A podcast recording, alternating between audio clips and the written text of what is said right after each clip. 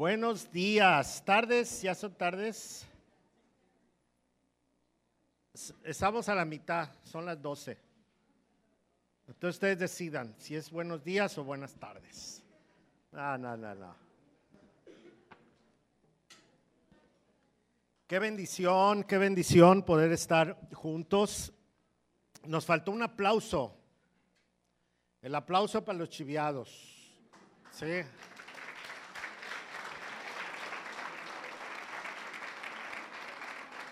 Eso es. Porque los chiviados son aquellos que vienen por primera vez y no se presentan, ¿verdad? Entonces, pero así pasa, así pasa. Yo la primera vez que vine a una iglesia cristiana que fue a esta, no quería que nadie me viera, que estaba yo escondidito. Y entonces agarró el, pastor y dijo, ay, ay, hay uno que nos visita por primera vez y yo me escondí. Y, y me volvió a decir, no te escondas, ahí está. Bueno, ya me tuve que presentar. Entonces dije, bueno, hay quienes no les gusta, ¿ah? entonces dije, vamos a inventar un aplauso para los chiviados.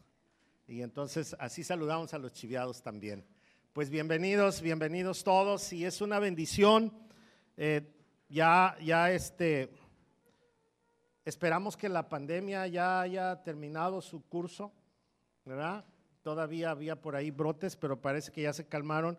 Y escuché en, la, en, la, en las noticias que habían bajado las medidas y que ya en algunos lugares ya estaba dado por terminado esto. Se va a quedar, va a seguir habiendo COVID, pero como igual cuando pasó con la influenza o la gripe, que es una enfermedad más, pero ya que se sabe cómo se controla y todo.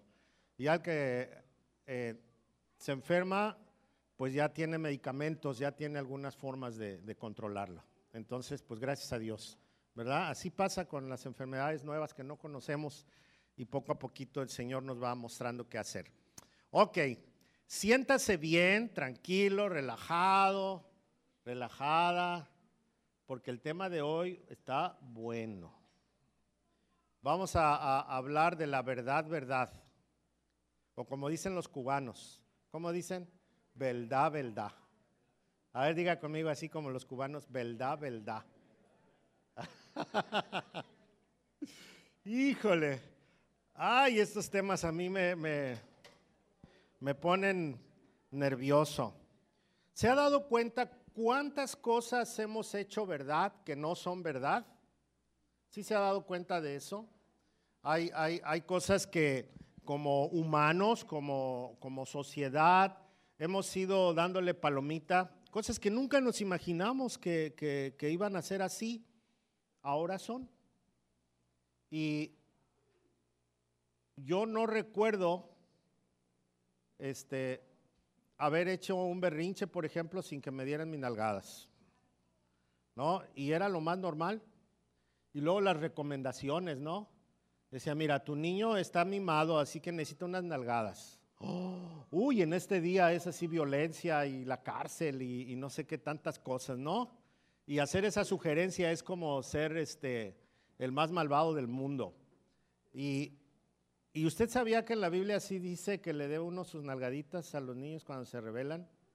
Sí dice, sí dice. Pero pues nosotros lo catalogamos como violencia y todo eso. Claro, no dice desquítate de tu coraje, ¿verdad? Cuando tu niño te haga enojar. No, no dice eso. Pero sí dice que la vara de la disciplina es buena para, para corregir a nuestros hijos y se refiere a una reprensión. Y, y, posiblemente algunas otras cosas, es solamente un ejemplo, ¿no?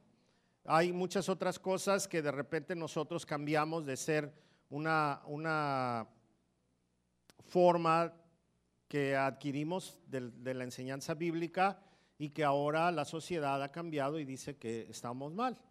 De hecho, cuando usted dice que la Biblia tiene la verdad, va a haber quien le va a decir que no. Yo en lo personal creo que la Biblia tiene la verdad absoluta. Y, hay gente que dice que no, que no puede uno decir que, que la Biblia y Dios tienen la verdad absoluta porque cada quien tiene su verdad. Eso es lo que dice la gente. Pero la negación de la verdad no cambia la verdad. ¿Está de acuerdo? La negación de la verdad no cambia la verdad. Y, aunque nosotros digamos una cosa u otra, no, no, es, no, no quiere decir que aquello es así.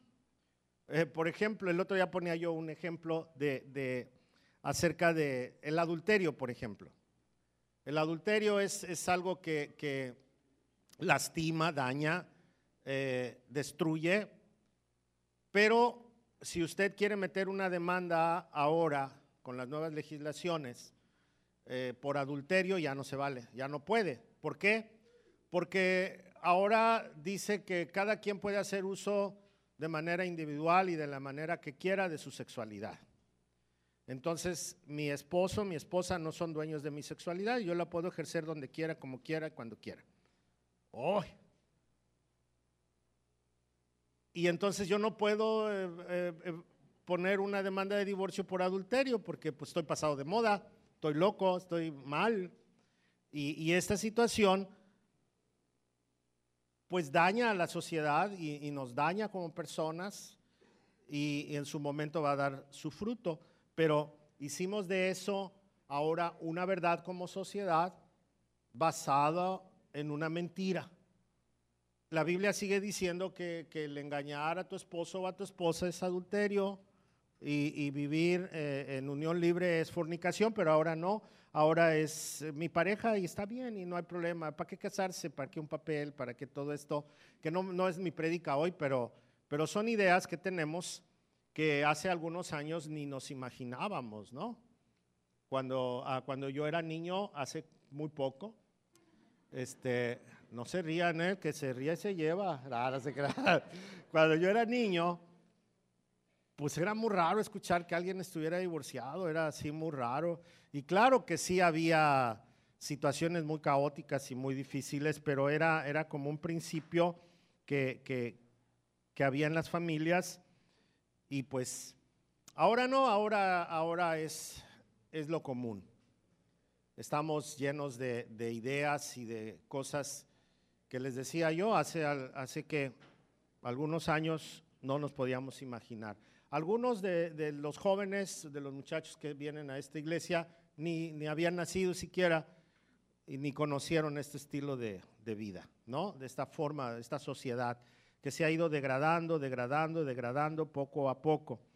Le quiero invitar a que me ayude a leer este verso que está en Jeremías 9:23. Tengo la nueva traducción viviente, Jeremías 9:23, que dice esto.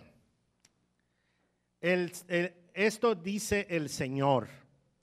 No dejen que el sabio se jacte de su sabiduría, o el poderoso de su poder, o el rico de sus riquezas.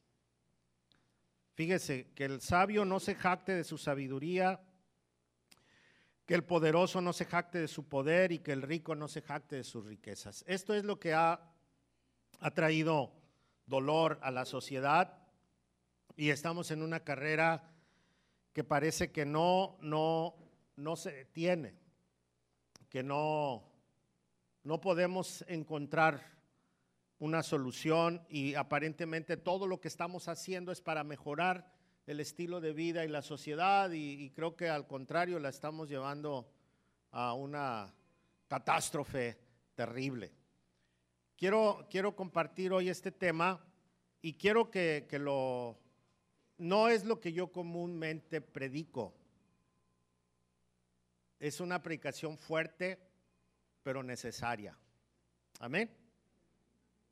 Y no voy a predicar mentiras tampoco, pero no quiero sonar religioso, quiero, quiero sonar claro, claro. Vamos empezando el año y queremos ser claros y queremos agarrar un rumbo correcto. Fíjese que a la hora de examinar la escritura, yo me puedo dar cuenta cómo el plan de Dios para nosotros fue perfecto. Nos hizo a nosotros perfectos. Cuando nosotros nos echamos un, clavado al, al Génesis, vamos a ver a Adán y Eva como seres perfectos, súper inteligentes y súper sabios. Impresionante. Y ese es el plan de Dios. Dios nos creó así. Nos hizo súper inteligentes y puso de su sabiduría en nosotros. De hecho, el Génesis dice, hizo Dios al hombre a su imagen y semejanza. A su imagen y semejanza los creó. Entonces Dios hizo de nosotros algo especial. Somos, dicen, la corona de su creación, ¿no? Y, cuando pensamos en eso, yo, yo estaba viendo qué nombres se le ocurrieron a Adán cuando Dios le dijo, ponle nombre a los animales. Hasta la fecha así se llaman, en diferentes idiomas y todo, pero así se llaman. Nadie se ha atrevido a cambiarle los nombres, solo los mexicanos les cambiamos los nombres a, los animales y, por los modismos que tenemos, pero en general se llaman así los animales. ¿Sí? El burro siempre ha sido burro, en el idioma que quieran ponerle siempre ha sido burro y el caballo siempre ha sido caballo en el idioma que ustedes lo quieran poner. Y, y se imagina Adán la inteligencia que tenía para poderle poner nombres a todos un nombre que de acuerdo a, lo, que, eh, lo que era el animal y su función, pero me estaba yo preguntando si también le pondría nombre a los insectos, ¿sí? a las aves, todo, todo, cada cosa su nombre. Y, él tuvo la paciencia y tuvo la inteligencia y todo esto de, poder ver a todos y ponerles su nombre. Y, dice que cuando terminó, el Señor dijo, ah, caray, creo que él no tiene con quién convivir. Y entonces fue cuando le hizo a, Eva, dice que lo durmió, tomó de su costilla, hizo a Eva y luego dice que les puso de nombre a los dos Adán. Así dice la escritura. ¿Cómo se llama la mujer? Adán. ¿Y cómo se llama el hombre? Adán. Y la palabra Adán significa hombre. Entonces cuando usamos la palabra hombre es genérico para la mujer y para el hombre. Pero ahora con las modas, no, no, no, porque híjole, eres un misógeno, estás discriminando y que no sé qué, y que no sé cuánto, y que todos estos rollos, ¿no? Pero la palabra Adán significa hombre o ser humano, vamos a decirlo así, porque somos de la misma especie, ¿sí? O sea, somos del polvito, de la tierrita, de la salivita de Dios, ¿verdad? Y el soplo de Dios, entonces de ahí somos. Y entonces Dios nos hizo así perfectos, inteligentes, sabios. Pero un día decidimos cambiar la verdad de Dios como humanos. Un día todo esto cambió. Dios les dijo, no coman de este fruto, del árbol, del fruto de este árbol, porque el día que coman morirán. Y entonces esa era una verdad, un solo mandamiento, una sola doctrina, no había teología, no, la única teología es no comas de ese árbol y se acabó. ¿Sí? Pero un día llegó la serpiente que dice el Apocalipsis que era Satanás y le dijo, ah, con que Dios te dijo que no comas de ahí. Te está choreando puras mentiras. No es cierto. Cambió la verdad de Dios. ¿Por qué? Por la mentira. No sé cuánto tiempo estuvieron cabildeando Eva y la serpiente, pero el chiste es que Eva dijo, pues vamos a entrarle. Seguramente Dios no nos dijo la verdad. Y ese día pasó el hombre de ser el sabio inteligente a ser un necio corrupto. Y ese día comenzó la triste historia. Pasó de una etapa hermosísima a una etapa desastrosa, triste. Acompáñeme a leer Romanos capítulo 1, verso 20 al 21. Vamos a estar en, Romanos, yo tengo la nueva traducción viviente y, y vamos a estar meditando en estos versículos. Dice, dice, dice así Romanos 1, 20 al 21. Dice, pues desde la creación del mundo, todos han visto los cielos y la tierra. Por medio de todo lo que Dios hizo, ellos pueden ver a simple vista las cualidades invisibles de Dios, su poder eterno y su naturaleza divina. Así que no tienen ninguna excusa para no conocer a Dios. No tienen que ninguna excusa para, para conocer a Dios, porque Dios se ha mostrado en todo. Verso 21 dice, Es cierto, ellos conocieron a Dios. ¿Cuál es esa verdad? Que ellos conocieron a Dios, pero no quisieron adorarlo como Dios ni darle gracias. Ellos conocieron a Dios, pero no quisieron adorarlo como Dios ni darle gracias. ¿Le suena al Edén otra vez? Ellos conocieron a Dios, platicaban con Dios, eh, todos los días tenían este encuentro con el Señor, pero un día decidieron no adorarlo, o sea, no, no sujetarse a su verdad. Y decidieron hacer lo que quisieron. Y entonces ese día, dice, en cambio, comenzaron a inventar ideas necias sobre Dios. Y como resultado, la mente les quedó en oscuridad y confusión. Híjole. Ese fue el resultado. Pasaron de ser el ser humano, de ser inteligente, de ser sabio, a ignorancia y necedad. Ese fue su traslado. Pasamos de un punto a otro totalmente diferente. Y cuando sucedió esto, eh, ya, ya, no hubo manera de, de regresarlo. Ya no hubo manera de meter reversa. Ya el hombre estaba contaminado. De hecho, dice la escritura que como el, el mal entró por un hombre, era necesario que saliera por otro hombre, y este es Jesucristo. Y el mismo Jesús dijo en Juan 3:19, casi todos nos sabemos Juan 3:16, los que leen la Biblia, pero Juan 3:19 no se lo saben, ¿verdad?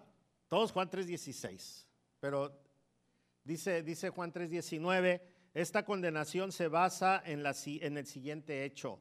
La luz de Dios llegó al mundo, pero la gente amó más la oscuridad que la luz porque sus acciones son malvadas.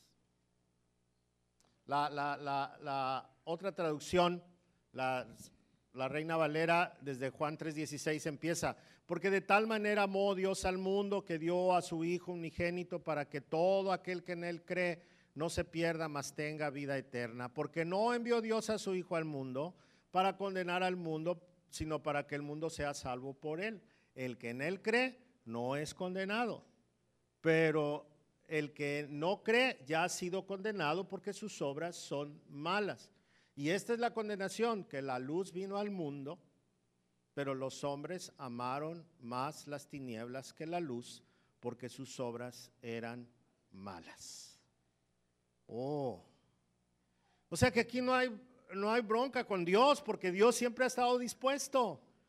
Dios siempre ha estado ahí. Dios siempre nos ha querido mostrar pero nosotros nos hemos alejado y hemos inventado, como dice Romanos 1, dice, y nos alejamos de Dios y, por voluntad. O sea, nadie nos, nos, nos, somete para decirnos, aléjate de Dios. Es algo que nosotros decidimos y que nosotros cambiamos y que nosotros queremos hacer así. Así que cuando sucedió esto, eh, el testimonio de Dios lo tenemos, pero no lo queremos seguir. ¿Sí? Esta es la primera etapa. La primera etapa es que yo pasé de ser un superdotado como humano, que ahorita es esa carrera, ¿no? Todos quieren ser los mejores. Tú puedes, eres el power, ten la versión, mejor versión de ti mismo, dicen, ¿no? Y, y este, el empower, ahora sí, vamos a empoderarnos. Y mujer, tú eres la mera, mera y tú, hombre, pues sírvele a tu mujer que es la mera, mera. y todos así tenemos nuestros rollos y, estamos en, esa situación. Ya, ya no, para no discriminar, ya no usamos el, ella, él, ahora es el, no todos, todas, ahora es el todes, ¿no? Y, rollos que estamos bien locochones, somos buenazos para inventar cosas, pero, pero la verdad es que de, de ser los más super sabios, de ser los más súper inteligentes, nos convertimos en los súper necios, los súper alejados de Dios. Rompimos esa comunión totalmente. Y en nuestra necedad hicimos cosas feas y terribles. Dice este pasaje, la mente quedó en oscuridad y en confusión. Y eso es lo que sucede ahorita. La gente está confundida. Ya no sabe uno ni qué creer. Y hay, hay, hay una revoltura tremenda. Si tú quieres saber de espiritualidad, vas a tener muchas ofertas.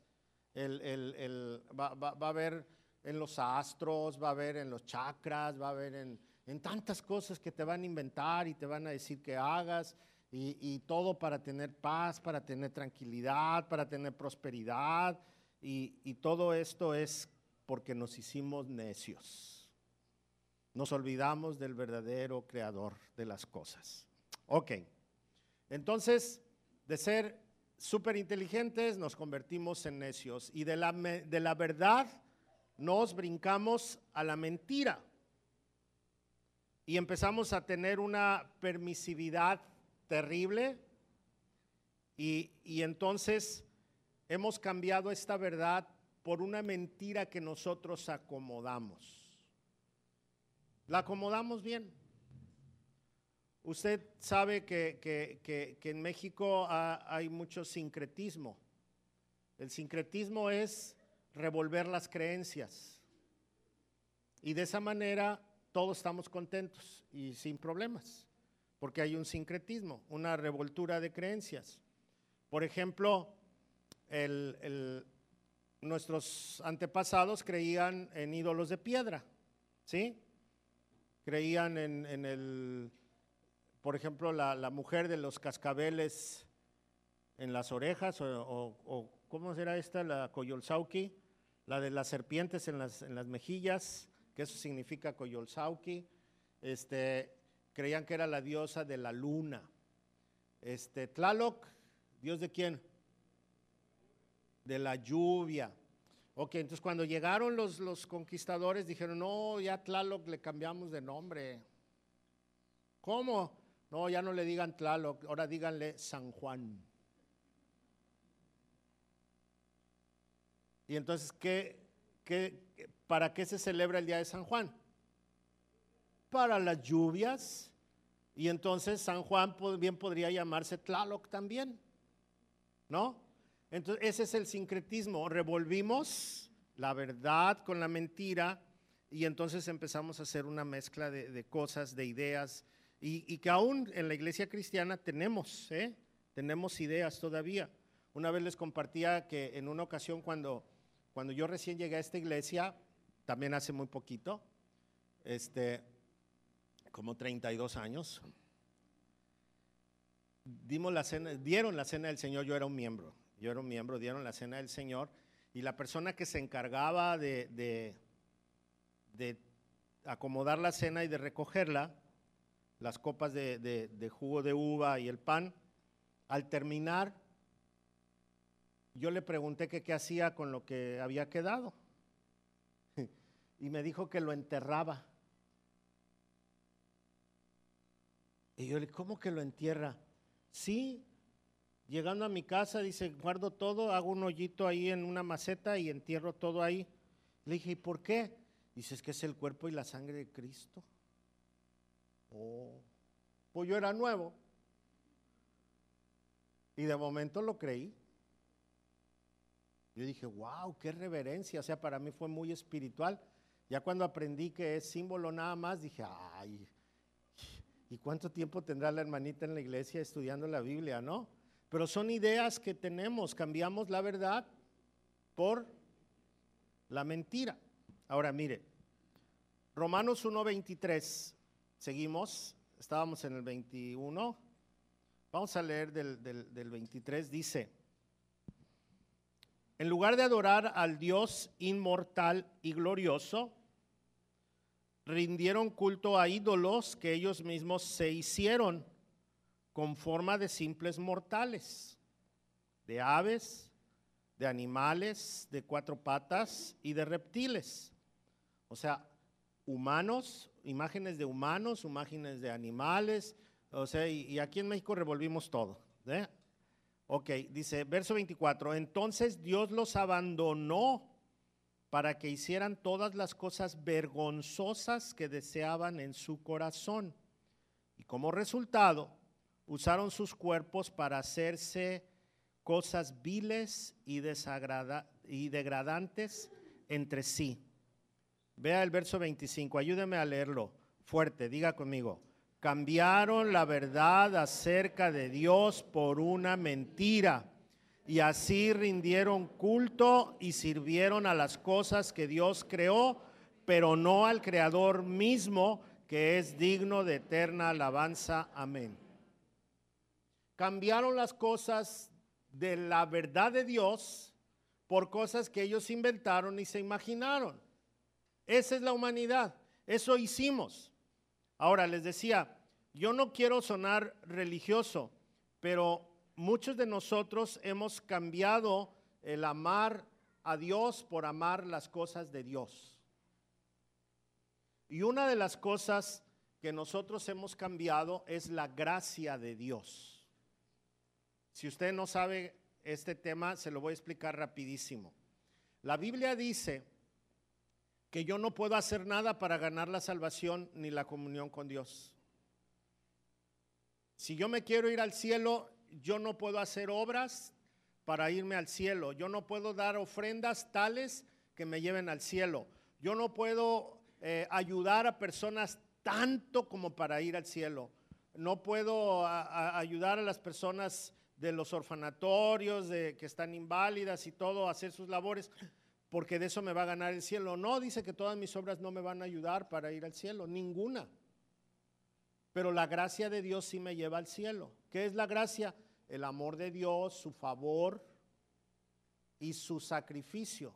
Como leímos al principio, como dije al principio, de tal manera nos amó Dios que dio a su Hijo para que muriera en nuestro lugar por nuestros pecados y de esa manera nosotros ser perdonados. A eso se le llama gracia. Yo no di nada, no hice nada y sin embargo me salva. ¿Sí? ¿Estamos de acuerdo? Esa es la gracia de Dios. Yo me salvo por gracia, no por mis obras.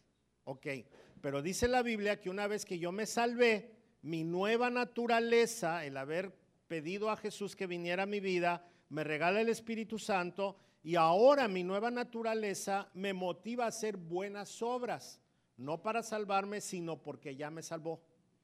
Mi agradecimiento es hacer buenas obras, ¿ok? Entonces ese es el resultado de la gracia. Otra verdad de la gracia es que por la gracia de Dios Él me perdona mis pecados pasados. ¿Alguien tiene pecados pasados aquí? Si usted tuvo pecados pasados, cuando usted viene a los pies de Jesús, Él le perdona todos sus pecados, todos, el más feillo, el que no le ha contado a nadie, Dios ya se lo perdonó. Porque usted vino a los pies de Jesús y Jesús tomó su lugar en la cruz para que todos sus pecados fueran perdonados. Pero le tengo buenas noticias, también murió por los pecados que cometí ahora.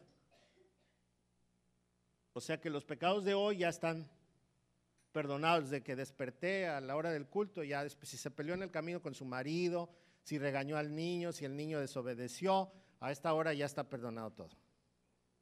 ¿Son buenas noticias? Pero también le tengo otra buena noticia, también ya murió por los pecados que va usted a cometer al rato y mañana y pasado. Esa es una verdad de la gracia.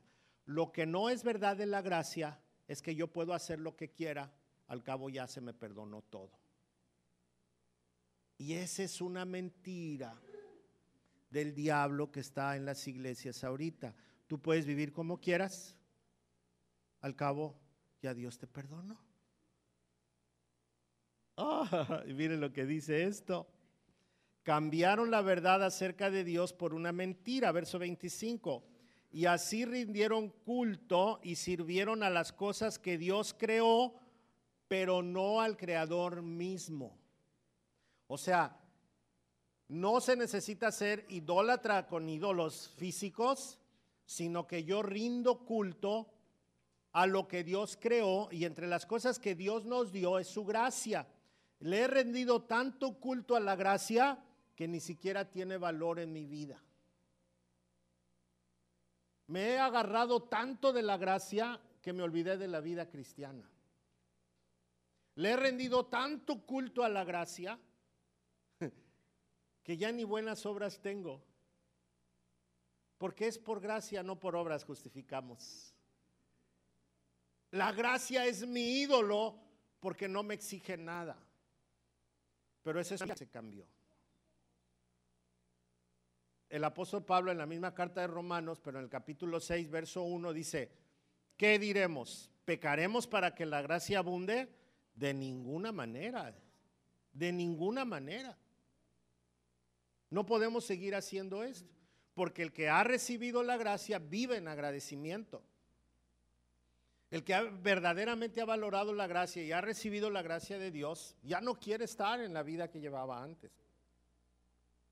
Ya no quiere ni puede porque ahora el Espíritu Santo pone en nuestra mente el querer como el hacer.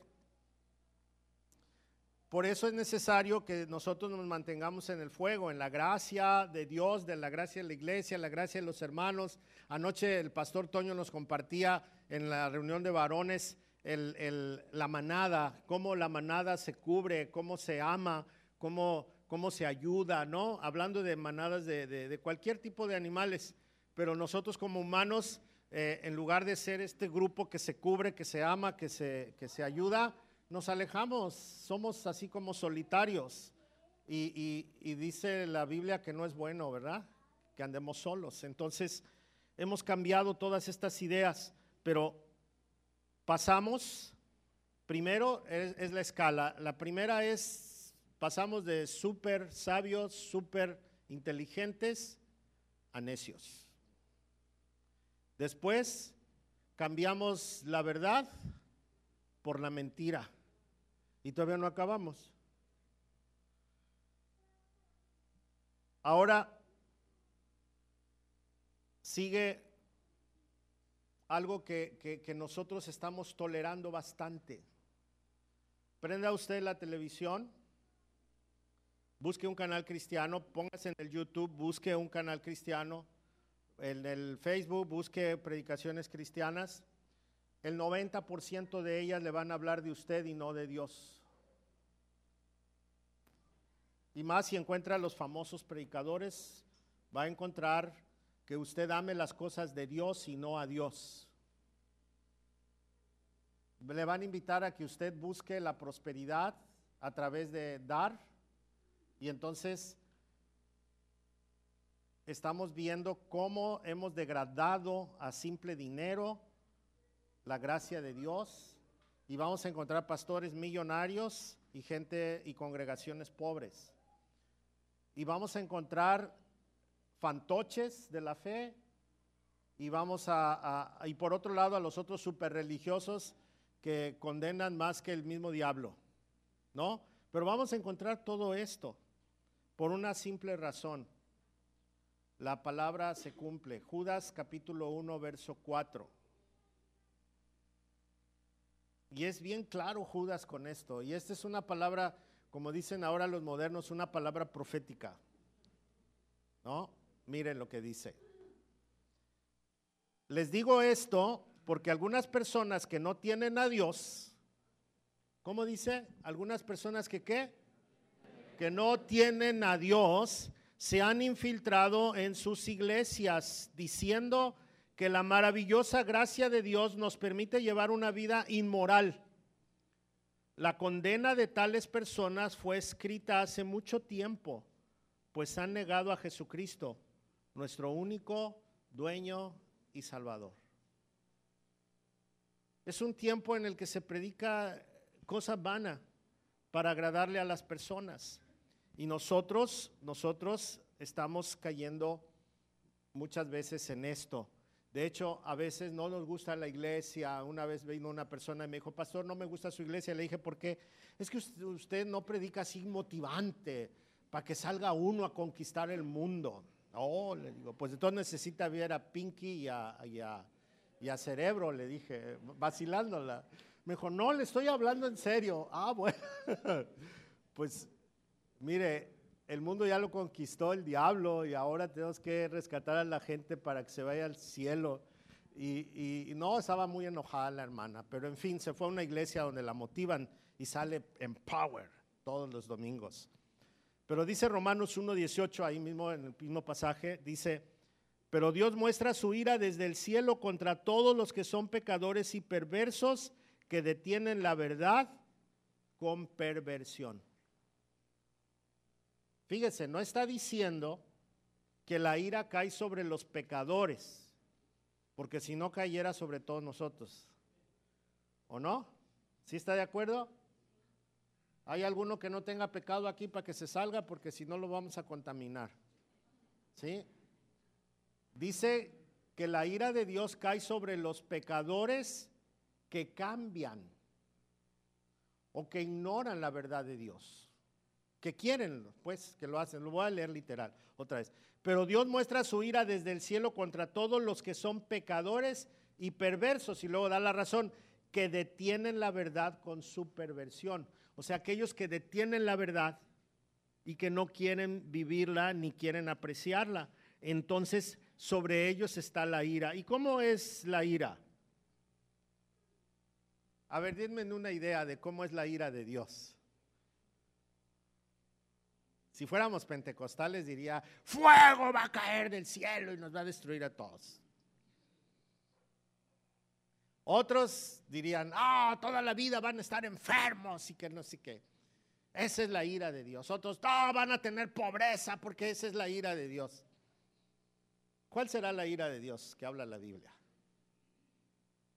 En la tierra, porque va a haber la ira del, infierno, ¿no? Pero, pero la ira de Dios aquí en la tierra a los pecadores que detienen la verdad con mentiras. ¿Cómo será? Es una buena pregunta, ¿no? No es tan, teológica, ¿eh?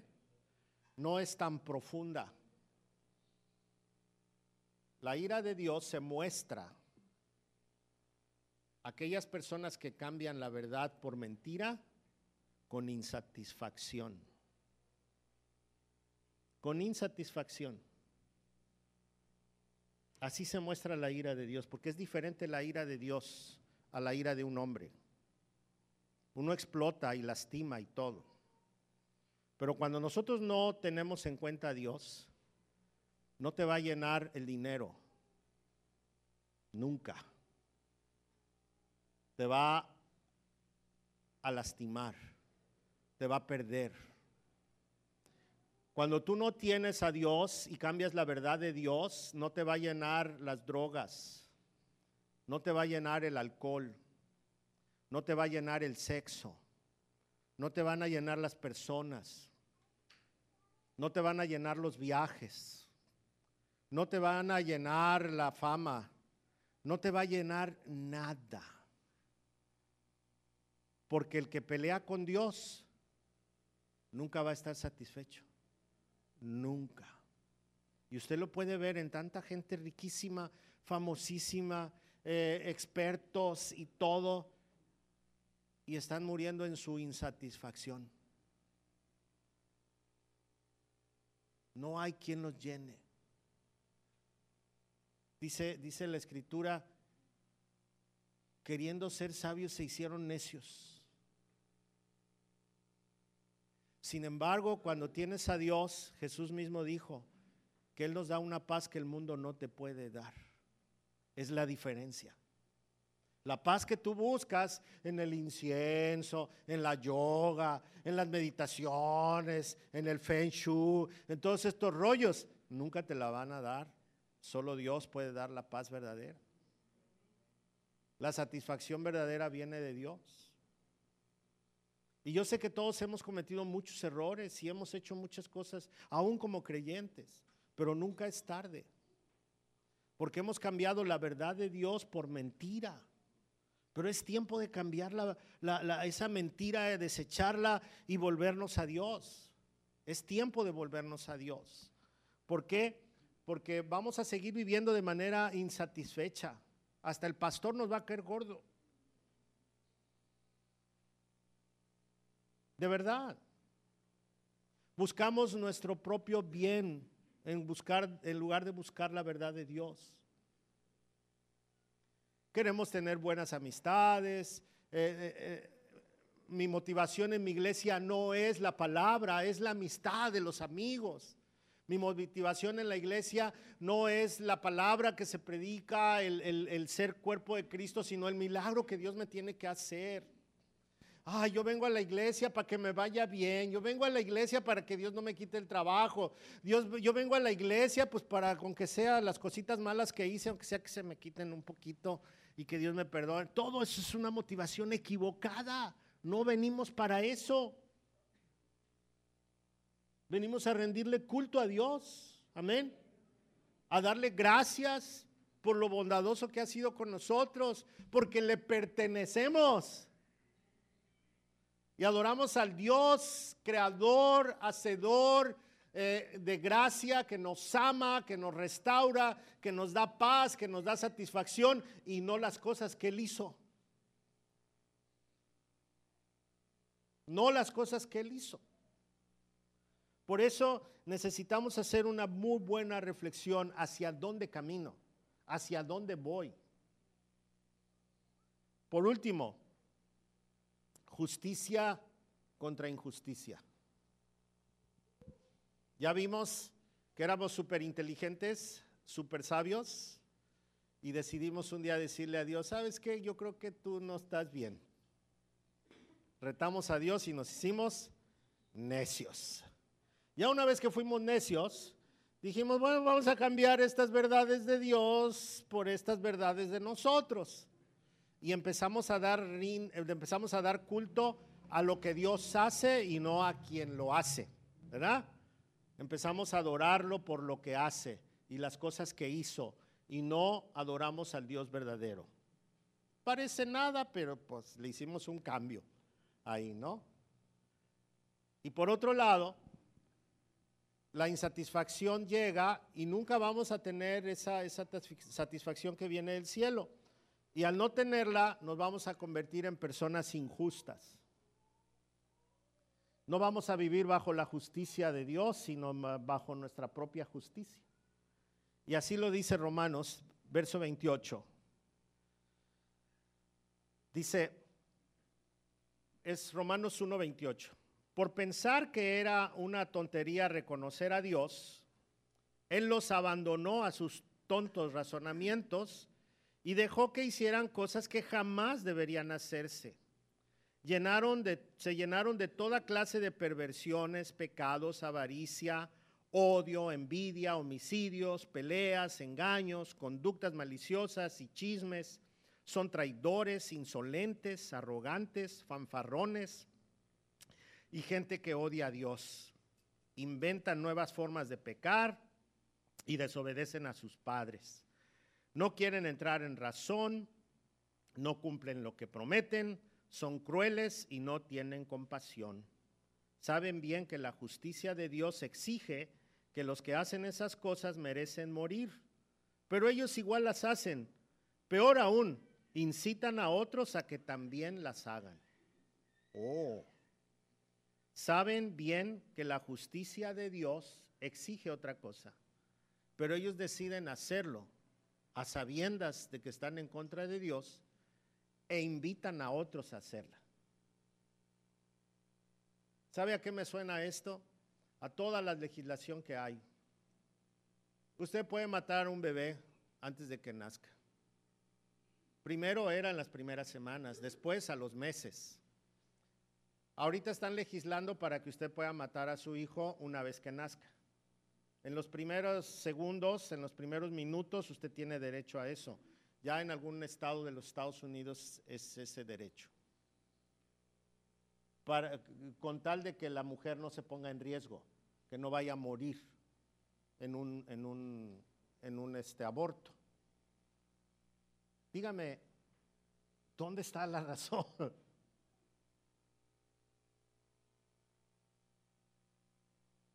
tenemos una situación legal. Yo creo en los derechos de las personas, creo que, los gobiernos deben legislar por, por una armonía y todo esto, ¿no? Nosotros vivimos en el paraíso gay, ¿está de acuerdo? Así es como está catalogado. Y, y, les decía el otro día, muy pronto nuestra iglesia va a quedar en medio de la comunidad, porque así como viene, es una ola que se está extendiendo, ¿no? Pero queremos ser luz en medio de todo esto. Y, Dios va a darnos gracia. Y, y fíjese que cuando yo veo una pareja gay, me da mucha tristeza. O cuando escucho, no, de ninguna manera los discrimino ni nada, al contrario, les amo y, yo espero que un día conozcan a Jesús como Salvador y Señor, ¿verdad? Esa es mi, mi motivación. Yo nunca trato mal a nadie por su condición ni nada, no, al contrario. Pero hay unos argumentos que por no, por no voltear nuestros ojos a Dios tenemos y los tenemos equivocados. Una vez me dijo un muchacho, es que yo tengo cuerpo de hombre, pero adentro de mí vive una mujer. ¿Ok? ¿Y qué vas a hacer con eso? Pues me dijo, es que yo soy mujer. dije, no, es que no eres mujer. Vamos a hacer una prueba de ADN y va a decir que eres hombre y así te hagas una transformación sexual de tus órganos sexuales, cuando te hagan un examen, tú vas a seguir siendo hombre. O sea, eso nadie lo va a cambiar, nadie se equivocó. Tú tienes una decisión, creer lo que Dios dice o creer lo que tú quieres creer. Y tú te alineas a lo que quieras creer. Pero a veces nos gusta más lo que nosotros creemos que lo que Dios dice. ¿O no? Estaba, estaba viendo un, pedacito, vi un pedacito nada más de un programa y le cambié. Eh, yo en las noches me gusta ver tres noticieros, estoy loco. Me gusta ver las opiniones diferentes, ¿no? De los, de los reporteros. Y este, les voy a decir mis pecados. Veo el de Televisa, veo el, eh, después veo el de, el de Fórmula y luego veo Milenio. Milenio es el que más me gusta. Y en ese cambio escuché estaba viendo a un reportaje de, Jesús en, History Channel y después, no me acuerdo a dónde le moví, pero había una señora que estaba diciendo, es que yo soy formada de manera tradicional. Yo este, tengo 20 años de matrimonio y quiero seguir bien, mi esposo me ama. Y entonces el esposo le dijo, pero es que tienes que experimentar otras cosas. El esposo le dijo y había ahí la panelista, no, la, directora del programa y le dijo, ¿por qué no escuchas a tu marido? Y había dos mujeres ahí que le dijeron, sí, explora otras cosas. Y la señora decía, no, es que yo fui formada así y la moral, y ella estaba hablando de moral, y le dijeron, ay, pues ¿en qué siglo vives?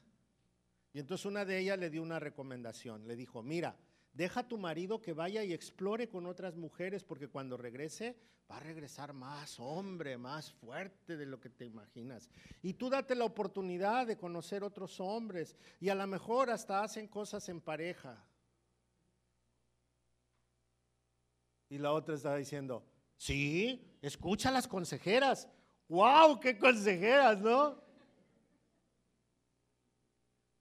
Dice este pasaje, no solamente las hacen, sino que mueven a otros a hacerlas. Así es nuestra sociedad. Nosotros tenemos la oportunidad de algo, decir sí o decir no. Nosotros tenemos la oportunidad de decidir si queremos seguir siendo personas que retan a Dios o que aman a Dios. Nadie puede hacer cosas por imposición. Por eso a mí no me gusta la religión. Porque la religión impone. La religión te marca qué es lo que tienes que hacer. Por eso el Evangelio está abierto para el que quiere. Y el que quiere puede tomar de Dios. Y el que no quiere puede seguir como está. porque está la invitación y va a estar la invitación todos los días, a todas horas, en todo momento. Solamente Dios tiene promesas. Si tú recibes la invitación, tiene la promesa de que si sigues en este mundo, a pesar de todos los problemas y las situaciones que se puedan dar, Él va a poner paz en tu corazón. Va a poner satisfacción en tu vida. te va a dar motivos correctos para vivir, te va a dar un propósito. No solamente eso, te va a dotar de dones que tú no tenías y que ahora quiere usar para que tú tengas una vida plena. Pero además de eso te asegura que si mueres vas a estar con Él. La otra parte es, sigue viviendo como quieras. Nadie te obliga ni, y nosotros como humanos no tenemos capacidad de juzgarte, jamás. Pero tú eres quien se goza en eso, quien disfruta eso y quien paga las consecuencias de eso también. No hay más. La escritura dice, delante de ti pongo lo bueno y lo malo, tú escoge. Y Dios lo dijo, ¿eh? Jesús dijo, ahí está también. Si estás conmigo, yo no te condeno. Si no estás conmigo, tú solito te condenas. Ni siquiera dijo yo te condeno. Digo, tú solito te condenas. Es tu decisión, es tu problema. Entonces, hoy debemos tomar una decisión, el que quiera. Amar a Dios por ser el creador y en el plan que Él tiene para mí, o cambiar la verdad de Dios por mi propia versión, por la versión de mí mismo, como dicen ahora. Esa es la opción. La oferta está en la mesa, como dicen, y cada quien decide. Así que en esta mañana nosotros podemos seguir con la vida que llevamos a pesar de que conocemos de Dios, porque dice, porque aún conociendo a Dios decidieron no amarlo, no adorarlo, y en sus razonamientos se hicieron necios. Esa puede ser tu decisión.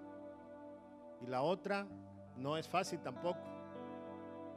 Es difícil. Porque estamos acostumbrados a vivir mal. Pero cuando vienes a los pies de Jesús, Él no te va a dejar solo. Él te va a ayudar, te va a sostener, te va a dotar con su espíritu, sus dones. Y sabe que la lucha no va a ser fácil, pero vas a ser más que vencedor. Vas a volver a ser inteligente en los pasos de Dios, sabio en los pasos de Dios. Y nos vamos a regresar al Edén desde el principio. Así empieza Génesis, ¿no? En el principio. Y ahí nos vamos a ir a caminar con Dios. Cierra tus ojos un momento y habla con Dios. Tal vez sea necesario pedirle perdón. Platica con Él ahí en tu lugar, con tus ojos cerrados, para que nada te distraiga. Tal vez tengas que pedirle perdón, tal vez tengas que decirle, Señor, eh, no sé cómo salir de esto, ya estoy atorado, ya estoy atorada, ya no sé qué hacer, no sé, ya no sé a dónde voy. Te pido que me ayudes. Renuncio a la vida que he llevado, que me ha dejado dolor, angustia, frustración, enfermedad, desmotivación. Y quiero empezar de cero contigo, Señor. Perdóname si te he insultado, si, si he dudado de ti, si te he pedido vanamente y, y estoy enojado, enojada porque no me diste lo que pedí. Pero hoy quiero empezar en cero. No quiero adorar tus cosas, quiero amarte a ti. Me pongo en tus manos. Me pongo en tus manos, Señor. Creo que, que tú diste la solución para pagar mi pecado con Jesús en la cruz. Pero como Él resucitó, creo que también tienes poder para ayudarme y para darme vida eterna. Me pongo en tus manos, Señor. En el nombre de Jesús. Amén. Amén.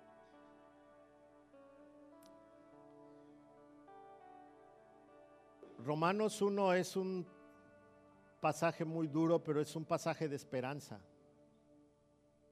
Aunque sea tan duro. Es un pasaje de esperanza porque Dios guió al apóstol Pablo a escribirlo para que recordemos a dónde tenemos que caminar, hacia dónde tenemos que ir. Y es un buen tiempo para volvernos a Dios.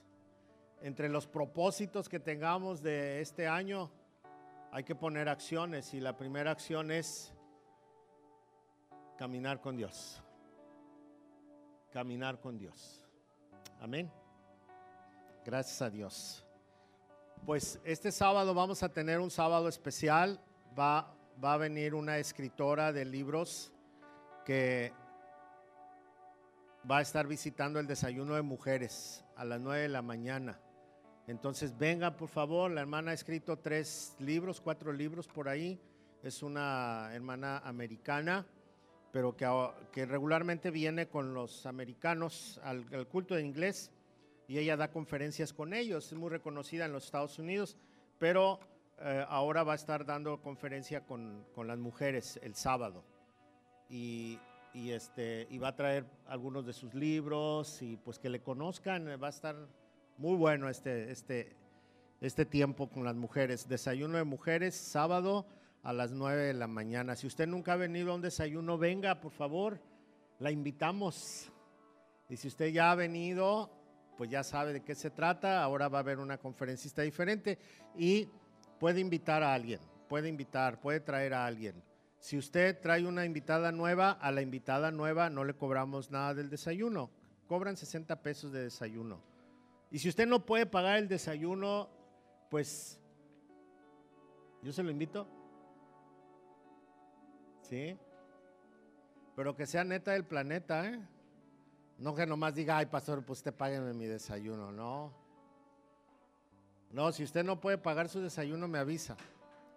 Pero si usted trae una invitada, nomás paga uno y el invitado no. Y si trae dos invitadas, las dos invitadas no pagan. Sale tres por uno. ¿Ok? ¿Sale?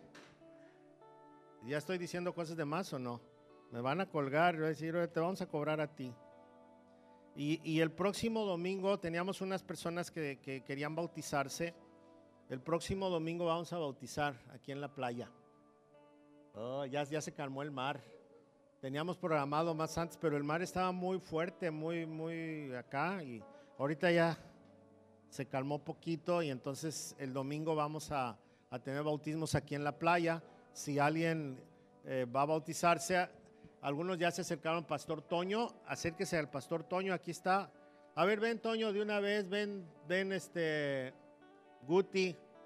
¿Quién más trae playera blanca de, seminario? Pero nomás ustedes dos. Allá están. Ah, acá están. Gerard, Armando, vénganse para acá. ¿Quién más? Ah, aquí está. Nuestros hermanos tomaron seminario de varones. Armando, esa, eh, puro gallo. Y no, y no palmole, eh. No palmole. Míralos.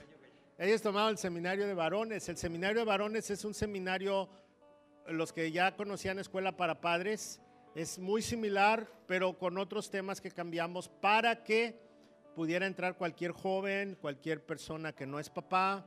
Eh, este, este seminario se va a llevar a cabo el sábado, jueves, jueves 26, 27 y 28. ¿Sí? ¿Estoy bien? Sí, es jueves 26, viernes 27 y sábado 28. Es una cuota de recuperación también porque se les da su playera, se les da su material se les da una comida en cada, cada día y cuesta 600 pesos. Es solo para recuperar lo que se gasta. Entonces, todos los varones están invitados a tomar este, este seminario, no importa que tengan 16 años en adelante hasta 103 años. Ya después de 103 no, porque luego no, no, no pueden caminar bien. De ahí en fuera todos están bienvenidos. ¿Sale? Ok, gracias jóvenes son la, embajada de seminario de varones. Eso es. Gracias. Un aplauso, un aplauso.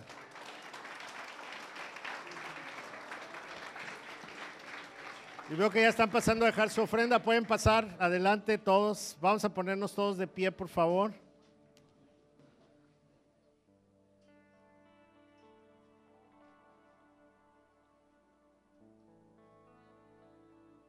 A quienes vienen por primera vez, siéntanse en casa, por favor.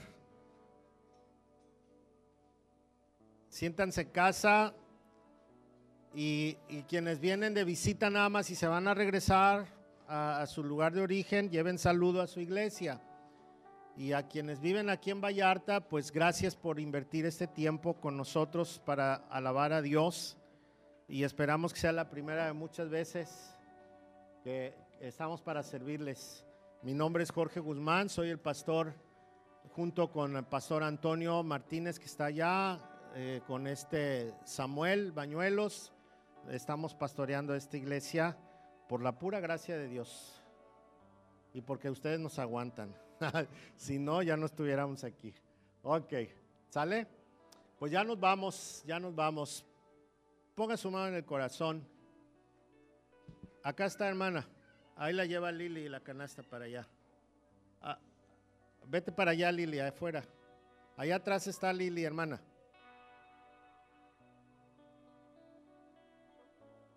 Eso es. Ok, su mano en el corazón. Ay, voy a decir estas cosas, ¿eh? Diga conmigo, pues las voy a decir para mí también. Señor, hazme sabio y quítame lo necio. Señor, quiero ver tu verdad y no mi verdad. Quiero vivir en tu justicia y no en mi justicia. Quiero amarte a ti y no a tus cosas. En el nombre de Jesús. Amén. Amén. Dios me los bendiga. Salúdense todos unos a otros, por favor. El Señor me los guarde y, que les dé una semana de mucha bendición. Bendiciones a todos.